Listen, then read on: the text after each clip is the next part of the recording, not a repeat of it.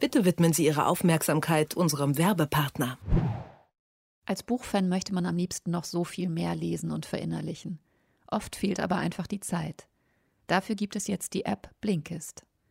Blinkist fasst Sachbücher zusammen und stellt sie zum Durchlesen oder Anhören bereit. In etwa 15 Minuten kann man sich mit Blinkist über 4000 Titeln aus mehr als 25 Kategorien widmen. Außerdem kommen jeden Monat ca. 40 neue Titel dazu. Und wenn es doch mal ein bisschen mehr Information sein soll, dann stehen die Hörbücher auch in voller Länge zur Verfügung. Für alle Dear Reader-Hörer gibt es aktuell 25% Rabatt auf das Jahresabo Blinkist Premium. Natürlich könnt ihr die App vorher sieben Tage lang mit allen Funktionen testen. Schaut einfach mal auf blinkist.de slash dearreader. B-L-I-N-K-I-S-T.de slash Dear Reader. Dear Reader, der Literatenfunk. Eine Kooperation von pict.de und Detektor FM. Herzlich willkommen. Mein Name ist Mascha Jakobs und ich spreche in diesem Podcast mit Autorinnen und Viellesern über ihre Lesebiografie, darüber, wie das Lesen ihr Schreiben bestimmt, wie sie ihr Bücherregal organisieren und was sie am liebsten lesen. Dieses Mal ist Dimitri Kapitelmann mein Gast. Der 1986 in der Ukraine geborene Journalist und Schriftsteller wuchs in Kiew und Leipzig auf. Beide Städte waren in den 1990er Jahren keine sicheren Orte. In dem einen Land, der Autor nennt es in seinem aktuellen Roman Eine Formalie in Kiew, einmal ein unglaubwürdiges Land, weiß man nicht, ob die Gullideckel standhalten, wenn man sie betritt, in dem anderen nicht, ob an der nächsten Straßenecke Nazis lauern. Nachdem er in seinem Debütroman Das Lächeln meines unsichtbaren Vaters, genauso wie sein aktuelles Buch bei Hansa Berlin erschienen, eine Reise mit seinem Vater nach Israel beschrieben hat, führt den Ich-Erzähler jetzt ein fehlendes Dokument zur Einbürgerung als Deutscher in die Ukraine. Mit bittersüßem Humor, großer Aufrichtigkeit und Lust an der Sprache schildert Dimitri Kapitelmann, wie sich heimische Fremde anfühlt und was Migrationserfahrungen mit Familien machen. Unser Gespräch dreht sich nicht nur um seine Biografie und Identitätssuche als jüdischer Kontingentflüchtling, wir sprechen auch über markante Lehrstellen, russische und deutsche Sprachfiguren, Rap, Deutschlands letzten RB-Engel und über Dimitris Lieblingstexte. Ich bin total froh, dass dieses Mal Dimitri Kapitelmann mein Gast ist. Herzlich willkommen. Ich freue mich auch, hier zu sein. Also zu Hause zu sein, aber irgendwie bei dir. Ich habe mich gefragt, das Buch, was du gerade veröffentlicht hast, eine Formalie in Kiew, hat gar keine Gattungsbezeichnung. Ist es für dich okay, wenn ich das Roman nenne? Ja, total. Ich fühle mich da sogar ein bisschen geschmeichelt. Es hat einfach einen sehr starken autofiktionalen und autobiografischen Anteil. Deswegen wurde auf, auf den Begriff Roman verzichtet. Also ich persönlich gebe nicht so wahnsinnig viel auf diese Unterscheidung, ich finde es aber einfach schön zu hören, dass das ein Roman ist, weil ein Roman ist für mich einfach so eine, eine geschlossene Welt, die man da äh, schafft und weitergibt. Und deswegen freue ich mich drüber. Technisch gesehen glaube ich, dass vor allem für mich diese Unterscheidung wichtig ist, weil ich ja so viel erzähle von Dingen, die wirklich wahr sind und die meine sind. Ich glaube, für die Leser ist das gar nicht so entscheidend. Die stellen sich ja sowieso andere Figuren vor und lesen den Text so eben, wie man Texte liest oder wie man Bücher liest. Ist es dir schwer gefallen, so viel preiszugeben? Es ist schwerer, die Dinge darin zu verarbeiten, die ich verarbeite, als sich, also das ist der wirklich anstrengende Teil. Dass dann irgendwann eine Öffentlichkeit dazu kommt, ist bei weitem nicht so schwer für mich. Also zum einen ist der Schreibprozess selber für mich einfach sehr heilsam. Und unabhängig davon, wie viele Leser das Buch letztlich findet, ist es für mich einfach ein großer innerer Schritt. Die Dinge, die ich da darstelle, und deswegen traue ich sie mir auch nach außen hin darzustellen, sind im Grunde Dinge, die alle möglichen Menschen erleben. Das ist eine Art von Aufrichtigkeit, für, für die ich mich nicht schäme. Ja, jetzt sollten wir die Zuhörerinnen und Zuhörer ein bisschen einweihen, um was es denn da eigentlich geht. Und vielleicht machen wir das dann wirklich über deine Biografie. Weil du bist 1986 in Kiew geboren und im Alter von acht Jahren als sogenannter Kontingentflüchtling nach Deutschland gekommen. Du hast in Leipzig studiert, und zwar Politikwissenschaft und Soziologie, und hast dich auch in deiner Abschlussarbeit mit genau diesem Begriff auseinandergesetzt, wenn ich das richtig recherchiert habe. Hast dann mhm. nochmal an der Deutschen Journalistenschule eine Ausbildung gemacht als Journalist und nach deinem Debüt 2016, Das Lächeln meines unsichtbaren Vaters, ist das jetzt dein zweiter Roman. Mhm.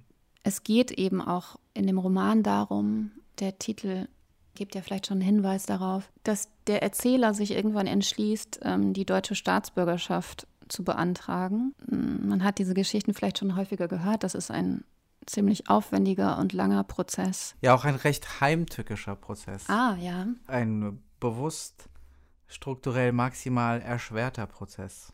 Kannst du ein bisschen erklären, also womit geht's los? Also anders. Diese Formalie in Kiew, die ich da erledige, ist der Auftrag von der Sachbearbeiterin Frau Kunze aus der Ausländerbehörde, eine erneuerte Geburtsurkunde in Kiew einzuholen und eine Apostille dafür. Eine Apostille ist, um es in ihren schillernden Worten zu sagen, die behördliche Bestätigung einer behördlichen Bestätigung. Also jetzt sind wir schon mitten in, in diesem Thema der Einbürgerungspolitik, aber das ist ja seit vielen Jahrzehnten bewusst sehr schwer gehalten das hat bei den Gastarbeitern bereits begonnen, als denen einfach wahnsinnige Summen abverlangt wurden für diesen Prozess, die, die einfach kein Mensch verdient, mehrere tausend Mark. Und das hat bis heute auch nicht auf, aufgehört. Es ist anders geworden, aber es ist immer noch kein Einwanderungsland in dem Sinne. Ich habe mich erst, als ich mich äh, entschieden habe, den deutschen Pass anzunehmen, wieder wie ein Ausländer gefühlt durch diese Politik. So, ich, ich habe auch die Ressourcen und die Zeit, nach Kiew zu fliegen gehabt. Das kostet ja auch Geld, das muss man machen können. Und auch die politische Sicherheit gehabt. Es gibt Menschen, die können nicht in das Land zurück. Die können nicht nach äh, Tunesien oder Marokko fliegen, um sich eine Apostille zu besorgen, weil da droht ihnen Gefängnis. Und also es sind, es sind wahnsinnig viele Zwischenschritte, die da einem abverlangt werden. Es, es ist teuer, es kostet Zeit, es kostet Nerven. Und vor allem kommt immer wieder der Punkt, wo man sagt, ich glaube, ich gebe jetzt einfach auf. Also ich, ich schaffe das nicht. Ich glaube, die wollen auch nicht, dass ich das schaffe. In meinem Fall ist die ukrainische Botschaft halt auch nicht kein Ally, sondern auf jeden Fall auch ein Problem. Aber ja, äh, das ist der Ausgangspunkt, der mich nach Kiew bringt und das ist auch etwas, was ich, was ich sehr gern spiegeln möchte mit diesem Buch, dass, dass der deutsche Staat eine ganz, ganz schwierige Einbürgerungspolitik zurzeit praktiziert, entgegen dem, dem Dogma, dass man ein Einwanderungsland sei. Also in den Büros wird sehr viel dafür getan, dass man kein Einwanderungsland ist. Ja. Und dann noch speziell auch, was die Kontingenzflüchtlinge angeht. Du hast es mal in einem Essay als Wiedergutmachungseinwanderung, glaube ich, beschrieben. Wiedergutmachungsjuden. Das ist ja auch interessant. Also erst sich damit brüsten, dass man aus der ähm, auseinanderbrechenden UdSSR Juden aufnimmt und denen dann aber keinerlei Erleichterung bei der Einbürgerung zu verschaffen, ist ja auch interessant, oder? Naja, beziehungsweise, äh, also soweit ich, soweit ich das verstehe, war das auch ein, ein Prozess der Erkenntnis, dass man nicht die Juden bekommen hat, die man sich vorgestellt hat. Also die sind eben nicht mit Schläfenlocken in die Synagoge gerannt, sondern die haben halt Kaviar gegessen und Wodka gesoffen und waren zum Teil, also ich vereinfache natürlich sehr, aber äh, das, das im großen Teil waren das atheistisch geprägte Leute, die auch nach dem Sowjetsystem, wo es sehr schwer war, religiös zu praktizieren als Juden, auch äh, quasi nicht die Voraussetzung hatten, eine neue Gemeinde aufzubauen. Die waren nicht so sozialisiert. Die hatten, also das ist ja auch ein Wissensstand, den man haben muss, ähm, den viele Leute nicht hatten und den Glauben auch nicht. Und als, als dann klar wurde, das sind nicht die Juden, die wir wollten, ist auch nach und nach aus dem Argument, wir haben diese historische Verantwortung als Deutschland, wir müssen ohne bürokratische Hürden diese, diese Menschen, diese äh, Juden aufnehmen. Ist, ist dann so kleine Spitzfindigkeiten dazugekommen und irgendwann gab es dann einen Punktekatalog, in dem man im Prinzip äh, mehr Punkte kriegt, wenn man einen Job hat, als, als wenn man jetzt einer Gemeinde angehört, einer jüdischen. Wichtiger Punkt für mich und, und das Buch ich betone das sehr, sehr wenig in dem Buch. Also im Gegensatz zum ersten, wo ich viele Fragen zur, zur jüdischen, zu meiner jüdischen Identität und auch zur jüdischen Identität in Deutschland stelle, habe ich das hier nicht gemacht. Aus einigen Gründen.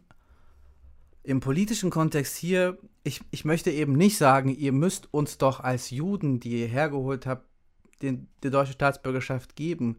Das will ich gar nicht sagen. Ich will eine faire Behandlung für alle Menschen, die, die, die sich hier integriert haben. Also ich lasse da gern, ich mache diesen Vorwurf, aber als markante Leerstelle.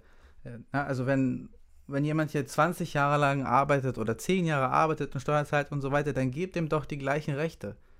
Äh, also haltet euch einfach an die, an die Verfassung und an die Leitsätze, die ihr euch selber gestellt habt und die auch von allen verlangt werden die sich, die sich integriert haben und die diesen Pass wollen. Aber es, wir haben jetzt so viel darüber gesprochen, darum geht es eigentlich gar nicht so sehr in dem Buch. Ich nehme das nur gern mit als politische Schweinerei, stelle die gern mit da, aber es hätte mich unter normalen Umständen nicht genug interessiert, um ein Buch darüber zu schreiben. Ja, genau, weil es geht vielmehr um eine Familiengeschichte. Und zwar um die Entfremdung zwischen Familienmitgliedern durch die Migration. Genau, genau.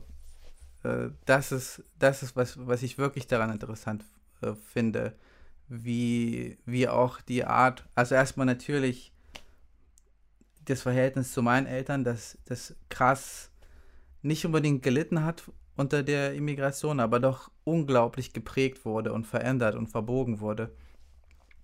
Ähm, und in dem Zusammenhang auch was Staatlichkeit eigentlich macht mit Familien und was und vor allem dann zwei verschiedene Staatlichkeiten, die man erlebt.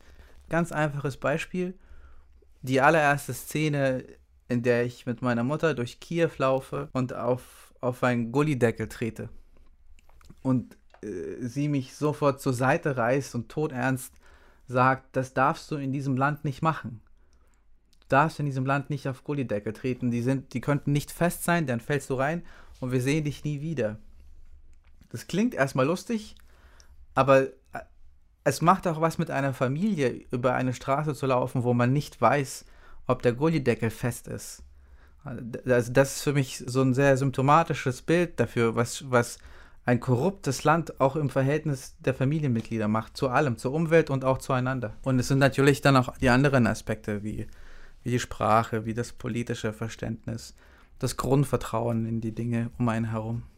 Du erzählst auch da in dem Buch ganz eindrücklich und an wirklich schönen Beispielen, auch wenn man das, äh, wenn man das vielleicht schon häufiger mal so angedacht hat oder auch weiß, wie viel schneller natürlich Kinder darin sind, sich ähm, zu assimilieren und die Sprache zu lernen, wenn sie ankommen. Mhm. Aber ähm, in deiner Geschichte geht es ja viel mehr darum, dass du beschreibst, ähm, dass die Eltern den Erzähler auch immer so ein bisschen als den Deutschen darstellen. Mhm. Das für dieses Kind selbst, und das zeigt sich dann auch an der Reise nach Kiew, die der Ich-Erzähler dann nach 25 Jahren macht, äh, dass es halt eine, eine Fremdheitserfahrung gibt in beiden Ländern und Entfremdung zu den eigenen Eltern. Hm. Deswegen habe ich auch sofort gedacht, dass es ein Roman sein muss, weil du es auch schon relativ drastisch darstellst. Die Wut aufeinander. Ja. Das ist nicht unbedingt der rein fiktive Teil. Ich war teilweise echt wütend, als ich es geschrieben habe. Der Plot der Geschichte ist auch, dass es ähm, zu Beginn, als der Ich-Erzähler ähm, nach Kiew reist, dass er dort den Kontakt zu seinen Eltern erstmal komplett abgebrochen hat und sozusagen da auf sich alleine gestellt ähm, versuchen muss, die Bürokratie mhm. in einem für ihn auf eine Art fremden Land die, zu regeln. Die, die aber wiederum ja auch eine ganz andere Art von Bürokratie ist. Also es ist äh, nicht Frau Kunze, die mit Gesetzlichkeit gut geölten Büro sitzt und Merkblätter verteilt, sondern das ist die Ukraine. Da muss man für, für alles bestechen. Zumindest von dem, was ich weiß, zumindest von allem, was man mir erzählt hat über dieses Land, das ich ja nicht kenne dessen Bürger ich aber offiziell bin. Genau, und die Bestechungsrituale sind dem Erzähler natürlich auch erstmal nicht vertraut. Wann macht man das überhaupt? Wie geht das überhaupt? Ja, ja und äh, ich bin ja eigentlich ein anständiger Deutscher. Und jetzt muss ich als anständiger Deutscher etwas Illegales begehen, um offiziell ein anständiger Deutscher zu werden. Das ist verwirrend. Was mir besonders gut an deinem Text gefällt, ist, dass du oft kleine Verschiebungen der Sprache einbaust, auch Wörter erfindest und russische Redewendungen erklärst oder sie teilweise auch ins Deutsche rückübersetzt. Mhm. Ähm, notiert habe ich mir zum Beispiel sich selbst in die Hände nehmen. Statt, statt eben, wie man im Deutschen sagen würde, auf sich alleine gestellt sein. Sich selbst in die Hände nehmen. Mhm also in, in dem Buch habe ich ja dieses, dieses Spiel aus äh, Unter uns gesprochen, wo ich mich dann auf, auf deutsche Sp Sprachspielchen beziehe oder Sprachfiguren und das Außer uns gesprochen, wo ich äh, russische Sprachfiguren erkläre. Und dahinter ist, ist eben der Versuch, dem Leser klarzumachen, dass ich nicht für Kategorien dieses Buch schreibe, sondern im Gegenteil, der Versuch, der Sprung über diese Unterteilung, um zu sagen, das, was du in diesem Buch mitnimmst, was ich dir sagen möchte, ist nicht abhängig von diesen Koordinaten, in denen wir denken. Ja, das ist wahnsinnig schön. Es gibt, es gibt einfach so deutsche Sprachfiguren, die sind das Allerschönste. Deutsch ist so lustig, es weiß noch keiner. Also vor allem die Deutschen wissen das nicht. Wie so eine Person mit einem super trockenen Humor und der, der man halt gar nicht so richtig Humor zutraut, aber die hat Brüller drauf, diese Person. Sie verzieht halt keine Miene dabei. das fällt dir halt selbst nicht auf. Das ist echt gut. Die, ich hatte mal in, in Leipzig eine ganz furchtbare Lesung. Ausgerechnet die, wo, wo meine, zu der meine Eltern kamen und Freunde. Ähm, also meine Eltern kamen eine halbe Stunde zu spät. Was witzig war, weil ich zu Beginn der Lesung gesagt habe, in, in einer halben Stunde kommt der Hauptprotagonist. Und als er dann eine halbe Stunde später kam, haben alle gelacht. Aber der Moderator, also er hat es gut gemeint und so, aber er hat mich halt auf meine Lesung für mein gutes Deutsch gelobt. Eieieiei. Bei jeder anderen Lesung hätte ich wahrscheinlich auch weniger gezaudert, ihm zu signalisieren. 1960 hat angerufen, es möchte seine Literaturkritik zurück. Äh, aber deine Eltern sind da, deine Freunde sind da und keiner, keiner will einen schlechten Abend haben. Du willst es, du willst es nett und, und freundlich über die Bühne bringen. Also habe ich ihm gesagt, naja, das ist ja auch nicht, also das ist ja ihre Sprache, das, sie sind dafür verantwortlich, deswegen kann ich damit machen, was ich will. dann, dann, dann, dann schien die Sonne wieder über mir. Hm, es geht ja in diesem Podcast auch immer um die Lesesozialisation des jeweiligen Gastes. Mhm. Hast du viel gelesen als Kind und wenn ja, in welcher Sprache? Ich habe so ab 13 ziemlich viel gelesen, vor allem Deutsch. Alles, was mir unsere Nachbarin Gisela zugespielt hat, aus dem zweiten Stock. Also der Gisela habe ich ganz viel zu verdanken. Unserer ersten deutschen Freundin aus dem Plattenbau. Die hat mich immer zur Brust genommen, die hat mir wichtige Sachen über Politik und Welt erzählt, von denen ich in letzter Zeit immer öfter feststelle, dass sie recht hatte. Äh, und dann hat sie mir ihren Bücherschrank aufgemacht und mir Sachen zu lesen gegeben. Und zwar dann auch so, was alles Hemingway, Schnitzler, Kafka, was sie da gerade so hatte. Und habe ich auch alles verschlungen. Nichts verstanden, aber war irgendwie geil. Und interessanterweise stelle ich immer wieder fest, dass ich aus dieser Zeit immer so ein, zwei Sätze fotografisch behalten habe aus den Büchern, die dann auch zu, zur passenden Lebenssituation aufploppen. Ah. Also ich habe die Bücher, ich habe die Bücher natürlich nicht verstanden, ich habe aber verstanden, dass ich das wahnsinnig gern tue, die zu lesen. Und das, das russische Lesen kam, glaube ich, ein Jahr später dazu. Und das schließt eigentlich auch nahtlos an, an das, worüber wir vorher gesprochen haben, an das problematische Verhältnis, wenn die Familie in ein anderes Land zieht und das Kind schneller her hereinwächst. Sie waren beide in meinem Zimmer und ich habe gesagt, я хочу остаться на одинокости, was so viel heißt wie, ich möchte jetzt allein sein. Und ich habe es aber ganz furchtbar gesagt, äh, falsch gesagt und sie haben sich totgelacht. Und das hat mich, das hat mich sehr verletzt und dann habe ich beschlossen, dass ich russische Bücher lesen muss. Sonst ist die Sprache halt weg und ich kann meinen Eltern nicht mehr sagen, was ich zu sagen habe. Und ehrlich gesagt, das war vor 19 Jahren, so richtig aufgelöst hat sich das auch nicht. Also, wenn ich lang genug nichts auf Russisch lese, dann mache ich mir Sorgen um meine Sprache und somit auch um meine Familie. Beziehungsweise mein, mein, ja, mein, meine, meine Möglichkeit, mit ihnen zu reden. Ich habe immer das Gefühl, dieser Sprache hinterherrennen zu müssen. Und sie ist aber immer schneller als ich. Ich weiß noch, wie ich Nabokov lese. Und also sein Lolita auf Russisch, was auch schwer war. Also schon genussvoll, aber schwer für mich. Und er hat ja, glaube ich, auf Englisch geschrieben mhm. und dann selbst ins Russische übersetzt. Und im Nachwort, ich entschuldige mich dafür, heult er halt so rum, dass sein Russisch so schlecht sei.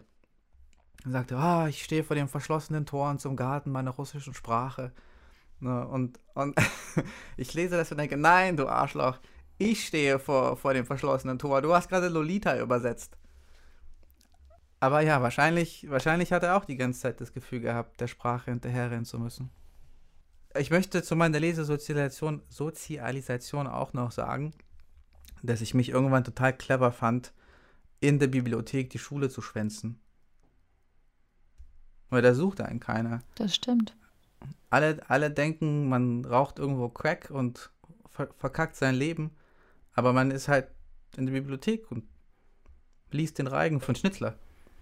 Das, das ist gut unterhalten, stört einen keiner. Es ist warm.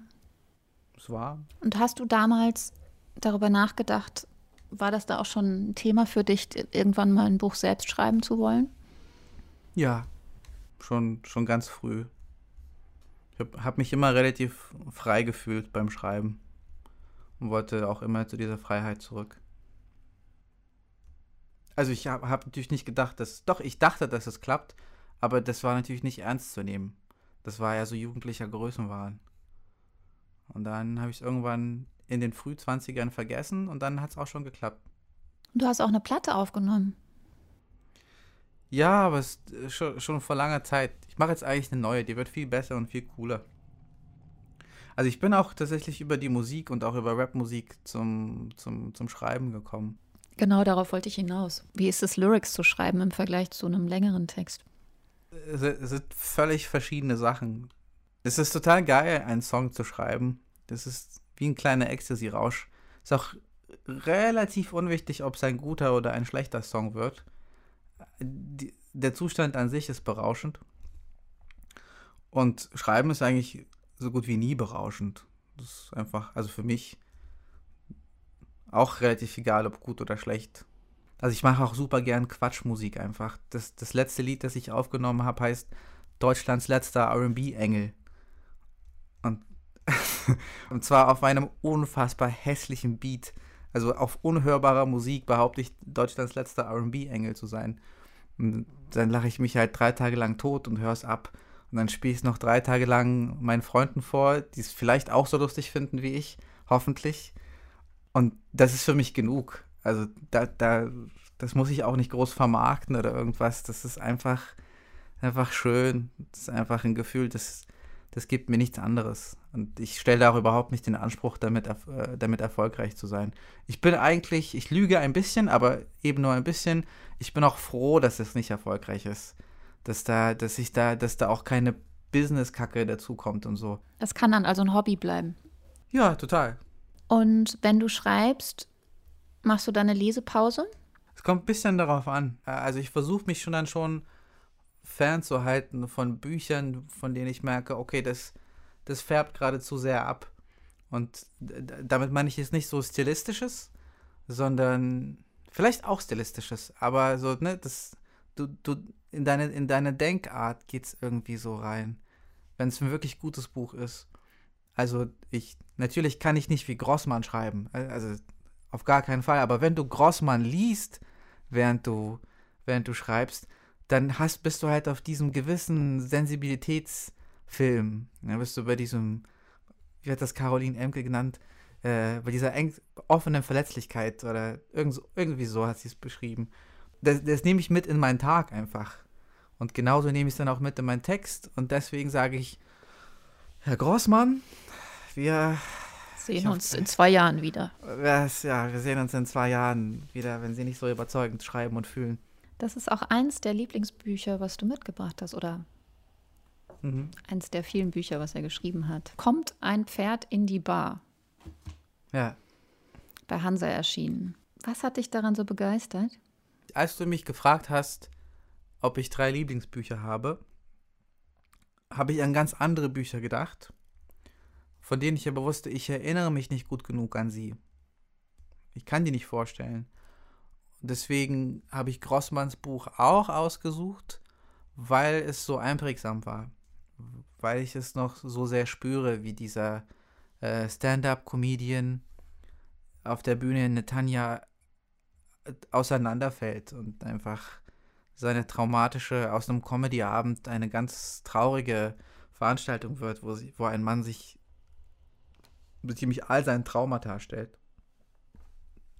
Aber auch da gibt es vor allem eine Szene, die mich total gepackt hat und an die ich auch bis heute oft denke. Und zwar äh, der, der Dovele, also dieser Comedian, wird immer plumper in seinen Witzen und es wird irgendwie immer trauriger und im Publikum sitzt seine alte Nachbarin. Also äh, die kannten sich, als sie Kinder waren. Und die Nachbarin wird immer trauriger. Und der gefällt das überhaupt nicht, dass der Dovela da auf der Bühne so, so autoaggressiv sich kaputt macht. Und auch seine bösen Witze gefallen, gefallen ihr überhaupt nicht. Und dann gibt es diesen Moment, wo er nur für sie einen netten, einen, einen Kinderwitz erzählt also der, der Kinderwitz geht ungefähr so, dass eine Schnecke von Schildkröten ausgeraubt wird und, und zur Polizei geht und der Kommissar sagt, wir kriegen die, Sie, Sie müssen uns jetzt genau sagen, wie alles passiert ist. Und die Schnecke sagt, das kann ich nicht, es ging alles so schnell. Und die einzige, die einzige Person, die in dem Saal lacht, ist, ist halt diese, diese kleine Frau, die den Dovile noch als Kind kannte. Und das knackt ihn total. Er kommt überhaupt mit dieser Unschuld überhaupt nicht zurecht. Sie sagt dann, glaube ich, noch, du warst doch ein guter Junge. Und auch, auch das, so diese ganz einfache Aussage, nimmt diesem mit allen Wassern gewaschenen Humoristen, der die Leute da manipuliert auf der Bühne ohne Ende, knackt ihn einfach. Und ich glaube, was ich daran so wahnsinnig eindrücklich fand, war, dass Grossmann ähm, in dieser Szene quasi das, das Kaputte in einem Menschen zusammenkommen lässt über den Humor, über diese Haltung, dass man sagt, es wird schon alles, wenn ich die Ärmel hochkrempel und positiv denke. Und das lässt er halt so krass zusammenrasseln, das Unheilbare mit dem, mit dem schlicht funktionierenden und auch, wenn du so willst, gut funktionierenden. Ähm, die, diese Szene hat mich einfach damals und bis jetzt total fasziniert. Und auch davon abgesehen ist das Setting auch total schön. Also diese, dass, dass dieser Roman in einem Stand-up-Comedy-Auftritt stattfindet. Also das Tempo ist, ist, ist wahnsinnig schön. Und ich fand es auch spannend, Grossmann mit so einer harten Figur um die Ecke kommen zu sehen. Ein anderes Buch, das ich zuerst von ihm gelesen habe, war Die Erfindung einer Kindheit, mhm. wo er einfach über hunderte Seiten so ein Kinderseelchen entwickelt. Ne? So wahnsinnig einfühlsam, so, so groß einfach. Und dass er mit so, mit so einem anfänglichen Arschloch um die Ecke kommt, das einfach Kackwitze erzählt und völlig kaputt ist, das, das fand ich für diesen Schriftsteller auch total spannend, das von ihm zu lesen.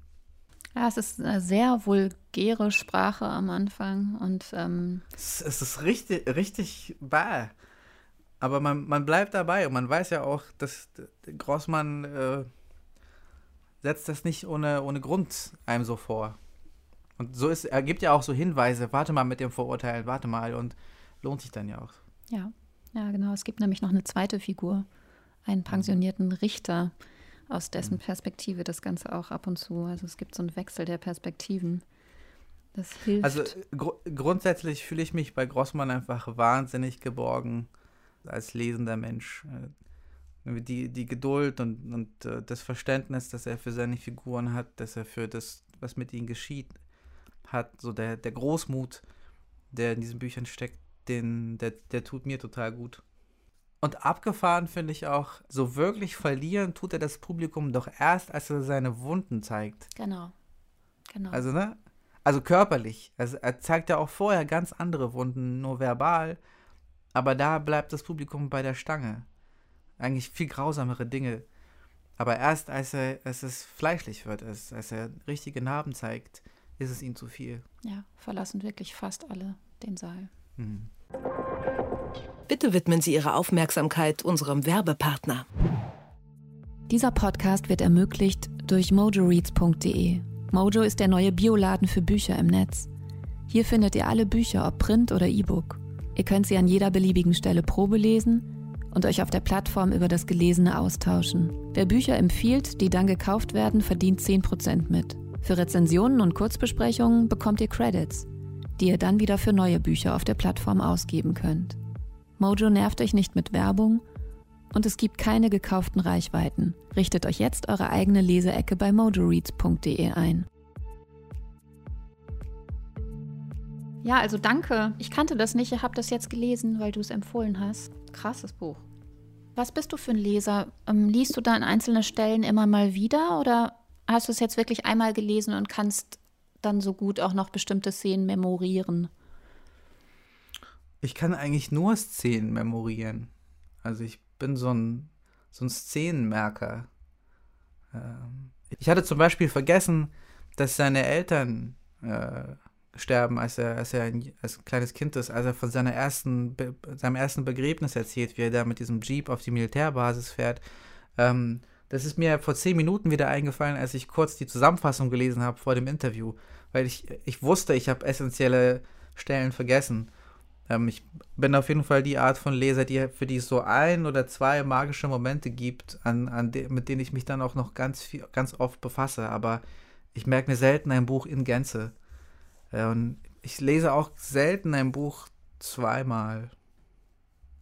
Das habe ich zweimal bisher gemacht und das war irgendwie nicht so, nicht so ergiebig. Aber du hast auch noch mitgebracht von Thomas Mayer Wolkenbruchs wunderliche Reise in die Arme einer Schickse. Und das ist 2012 erschienen. Zuerst im Salis Verlag und dann bei Diogenes und ist ein Bestseller geworden. Was hat dich daran so fasziniert? also wieder einmal eine Szene und dann ein bisschen Kontext. Ich habe das Buch gelesen, als ich gerade mein, mein erstes Buch im Begriff war, fertig zu schreiben. Und was für mich daran, was mich so sehr angesprungen hat, war, dass, also in meinem Buch suche ich nach meinem Weg in das Judentum, beziehungsweise meinem, meinem Platz darin, als jemand, der einfach viele Sachen nicht tradiert bekommen hat, der sich also grundsätzliches Wissen und, und Verständnis und auch grundsätzliche Gefühle, die mit der Zugehörigkeit zum Judentum kommen, erst erarbeiten muss, erst erfragen muss. Ähm, während Wolkenbruch äh, ja genau den anderen Weg geht. Also er ist, er ist ganz tief da drin er, in, in der Gemeinde. Er ist ganz, ganz tief in den gesellschaftlichen Konventionen, die das mit sich bringt, unter anderem, dass er eben eine Jüdin aus der Gemeinde zu heiraten hat. Also ich suche meinen Weg rein, er sucht seinen Weg raus, aber wir beide suchen unsere Freiheit auf dieser Achse. Also wir suchen beide nach der Formel, die zu uns passt, die uns glücklich macht. Deswegen war, war das Buch für mich einfach so ein, so ein reziproker Volltreffer zu der Zeit. Und was, die, was das Thema Freiheit angeht, ist für mich ganz besonders diese letzte Szene in Erinnerung geblieben. Seine Mama, Wolkenbruchs Mama, hat das Schloss ausgetauscht und ihn dafür rausgeschmissen, dass er sich zu seiner schicksten Liebe bekannt hat, also zu seiner Liebe zu einer Nichtjüdin. Dann war er bei ihr, sie haben richtig krassen, verheißungsvollen Sex wo irgendwas in der Luft liegt, was, was darüber hinausgeht, dass sie jetzt einfach nur aufeinander heiß waren. Ja, zumindest habe ich das so gelesen. Ähm, also es ist super intensiv. Dann kommt dieser Nebenbuhler Thorsten, bricht Wolkenbruch die Nase und dann steht er halt mit seiner kaputten Nase und diese, dem Nachgeschmack einer beginnenden Liebe auf dem Körper äh, in, in irgendeinem Züricher Hotel und, und schaut auf den Fluss. Und was er dabei aber vor allem spürt, ist, ist die Freiheit, die er, die er sein ganzes Buch lang ja irgendwie auch gesucht hat. Nur ist diese Freiheit eben anders, als er sich das vorgestellt hat. Die ist nicht, die ist nicht ausgeschildert. Die, die ist nicht, äh, nicht weich und sondern die ist ganz, ganz bedrohlich, die ist ganz ungewiss und trotzdem das höchste der Gefühle, zumindest in seiner Situation. Also diese, dieser raue Geschmack von Freiheit und die Brüche, die man dafür begehen muss, die Risiken, die man dafür äh, eingehen muss, die sind mir, die sind mir geblieben von dem, von dem Buch.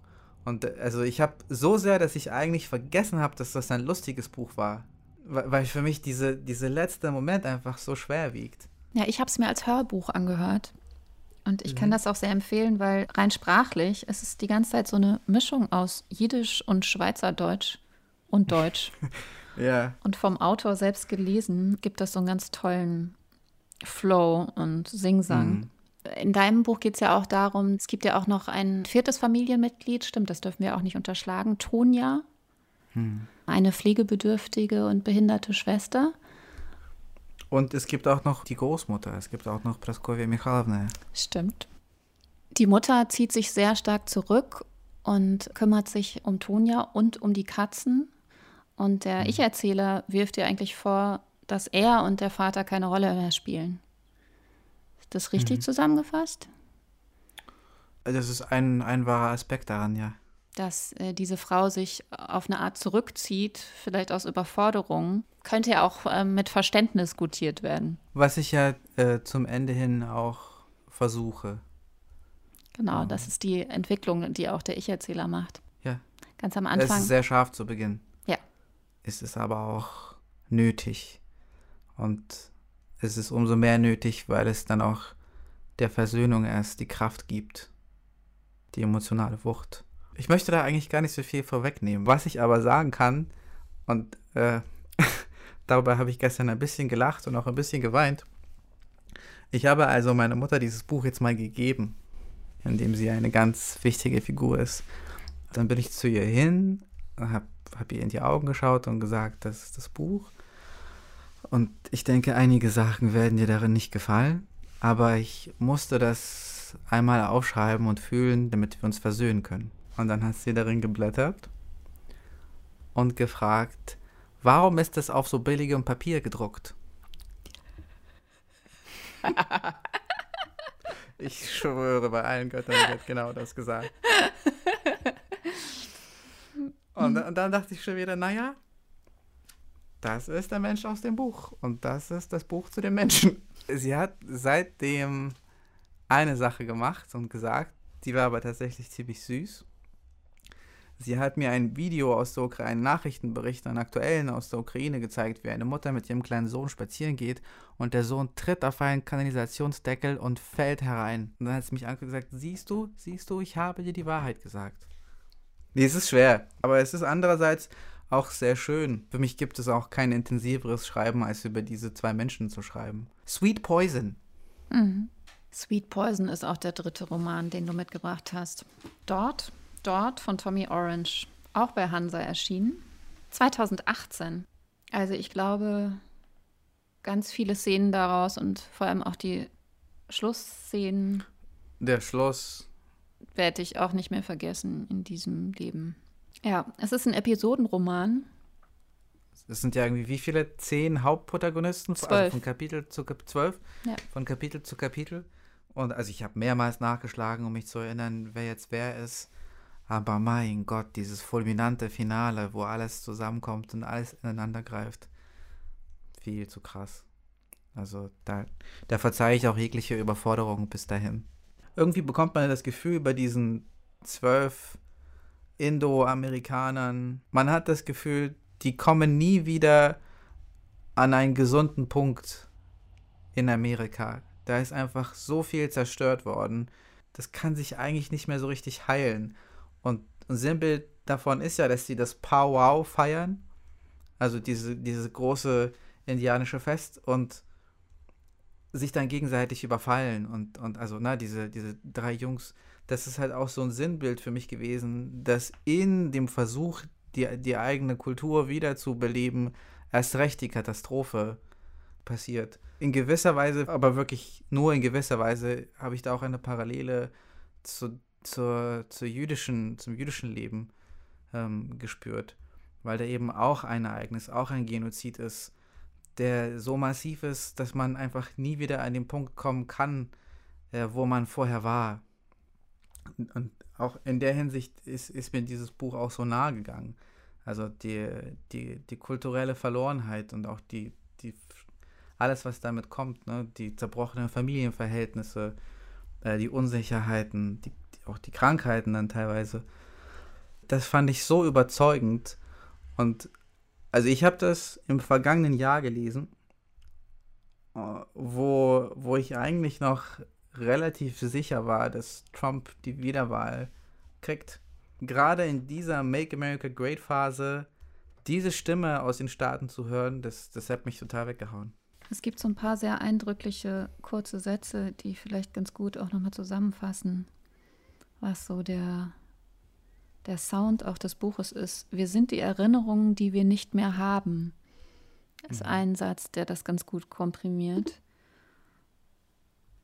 Und wir sind eigentlich nur noch als Indianer verkleidete Indianer. Also in vielen dieser Anekdoten und Episoden, die da erzählt werden, gibt es ja auch so eine Art Bruch zu der eigenen kulturellen Identität. Das lässt sich, genauso wie du es gesagt hast, eben nicht überbrücken und es sind nur so verzweifelte Versuche, äh, zumindest. Und und genau, genau mit diesem Satz konnte ich super viel anfangen. Ich hätte genauso gut sagen können, ich fühle mich dann wie ein als, als Jude verkleideter Jude. Obwohl es ein ganz anderer Teil der Welt und eine ganz andere Geschichte ist eigentlich. Ich fand selten ein Buch so, so mühelos überzeugend. Es gibt ja keinen Appell, kein. Er hat halt äh, Verstopfung auf eine Art äh, beschrieben, die total tiefsinnig ist dieser arme Junge, der so krampfhaft versucht abzunehmen und trotzdem Verstopfung hat. Ähm und aber, also ich krieg's leider nicht mehr so, so exakt rekonstruiert. Ich weiß aber, wie ich das lese und es fühlt sich nicht wie ein Text über Verstopfung an. Das äh, fühlt sich an wie ein Text über viel größeres Unglück als das. Ja, es ist in einer ganz, ganz einfachen Sprache geschrieben. Also es will einem überhaupt nicht Tiefsinnigkeit hm. suggerieren. Das ist passiert so ganz Null. nebenbei. Das ist halt das absolut Geniale an dem Buch. Das ist ziemlich edel, muss, ja. man, muss man neidvoll anerkennen. Fun Fact: äh, Es gibt bisher eine Rezension zu meinem Buch. Da gibt es so einen Satz: Kapitelmann hat eine Schwäche für Alliteration. Also, das liest sich ein bisschen wie: hat eine Schwäche für Bizeps. So, weißt du, Alliteration ist ja ein relativ billiges Sprachmittel. So, die Bild macht auch Alliteration und, und das zündet. Und dann dachte ich so, wirklich? Und dann habe ich meinen Text nochmal kritisch gegengelesen auf Alliterostoide und fand, er hatte ein bisschen recht, aber ich habe mehr recht. Auf eine Art dachte ich, wir müssen noch erklären, du hast gerade nur so kurz in einem Nebensatz gesagt, wie es ist, unter Nazis groß zu werden. Nicht unbedingt unter Nazis, weil also ich war jetzt nicht mit ihnen irgendwie im Urlaub, aber rundherum und drüber und drunter und Nachbar, Lehrer, Fußballtrainer, Müllmann, an der Ecke, an der anderen Ecke, nachts an allen Ecken, so ungefähr. Und auch als, als Kind schon äh, mit einer permanenten Angst sozialisiert worden, oder? Oder muss man immer auf der Hut sein? Äh, also es gibt ein Alter, da ist man noch relativ safe. Also ich erinnere mich auch noch im Hinterhof mit, mit Glatzköpfen, mit komischen Stiefeln Fußball gespielt zu haben. Die waren ein bisschen komisch, die haben irgendwie anders Fußball gespielt als wir. Und wenn der Flaumbart kommt, ist dann aber schon schwierig. Also wenn du die ersten Anzeichen von Männlichkeit zeigst, bist du eigentlich schon totschlagbar. Du hast nicht die ganze Zeit Angst. Du, du weißt aber, dass du vielleicht jederzeit um dein Leben rennen musst. Das war Leipzig, also Leipzig-Grünau in den 90ern. Habt ihr an Gegenwehr gedacht? Also ich habe mich natürlich dann gewehrt, wenn, wenn jemand mich versucht hat zu schlagen, aber so richtig strukturelle Gegenwehr, das kommt dir nicht in den Kopf. Also du hast ja auch Hausaufgaben und so, das, das hast ja auch andere Probleme. Und Pickel, so, Ich habe mich an mehr Tagen in meiner Pubertät über Pickel geärgert als über Nazis. Obwohl Nazis tendenziell die größere Gefahr waren als meine Pickel. Aber wie das so ist und besonders bei, bei jungen Menschen, die das ja noch nicht verstehen, die Tragweite, das wird halt integriert. Also die Nazis vor dem Kondi sind genauso gegeben wie der Kondi. Kondi ist ein Einkaufs... Äh, ist, ein, ist der Rewe der Ostdeutschen in den 90ern. Und auch das ist dann erst in den 20ern aufgeschwommen. Also für mich emotional. Und auch in politische Wut äh, geworden. Dass das auch einfach gesellschaftlich nie die, äh, die Dringlichkeit bekommen hat, die das hätte kriegen müssen. Dass wir einfach so weitermachen und dann mit Rechten reden sollen und so, als wäre das nicht schon Gift, das sich da über Jahrzehnte gefestigt und, und gegärt hat. Also und ein bisschen, ein bisschen Reflexionsarbeit ist ja auch schon passiert, was äh, der Christian Bangel macht, mit den Baseballschlägerjahren und so weiter, aber also ich finde es immer noch lächerlich leise und klein, der Blick in den Spiegel dieser Zeit, den die deutsche Gesellschaft da macht oder eben nicht macht. Ich spreche auch gar nicht so gern darüber, nicht weil ich das nicht als wichtig erachte, sondern weil ich mich immer ärgere, an diese Arschlöcher äh, Zeit zu, zu verlieren. Also bei meinem ersten Buch musste mich mein Lektor zwingen, äh, die, diese Episoden in Grünau aufzuschreiben. Ich habe eigentlich eigentlich gewährt. Ich habe gesagt, das ist die Geschichte von meinem Vater und mir in, in Israel. Ich habe überhaupt keine Lust, das, äh, den Nazis Raum zu geben in meinem Buch.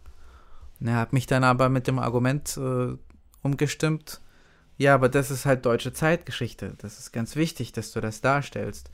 Und im Nachhinein bin ich auch froh, in ganz vielen Hinsichten, dass das, äh, ich das dargestellt habe. Ich glaube, bei mir ist inzwischen auch so ein Reflex, dass ich sage, ey, ich habe meine halbe Kindheit damit verbracht, diesen Leuten zu entkommen. Ich habe so viel darüber gesprochen. Kurz, ich habe so viel gegen, gegen Rassismus und Antisemitismus in Deutschland, vor allem gegen Rassismus, angequatscht. So, also irgendwie, das können jetzt auch mal andere machen.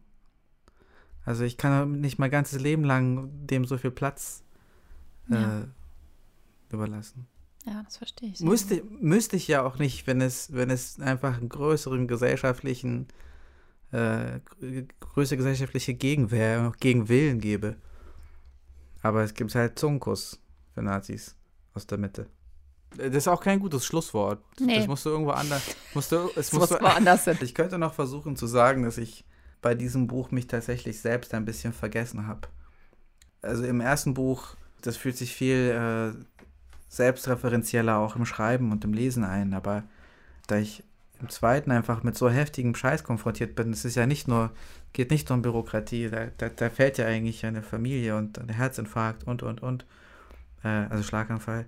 Da habe ich das Gefühl, mit so heftigen Dingen konfrontiert zu sein, die ich viel aufrichtiger verhandeln muss, dass der Ich-Erzähler sich eigentlich vergisst auf eine gewisse Art. Oder vielleicht nicht vergisst, aber verliert. Mhm. Und aus, aus schriftstellerischer Sicht finde ich das auch total gut. Aber das ist auch kein Schlusswort. Ein gutes Schlusswort ist jetzt einfach mhm. nicht möglich und ist auch oft überbewertet und konstruiert. Ich mhm. sage einfach Danke und Ciao. Cool. Vielen Dank. Das nächste Mal ist die Regisseurin und Autorin Giovanna Reisinger meine Gesprächspartnerin. Dear Reader, der Literatenfunk. Eine Kooperation von pict.de und Detektor FM.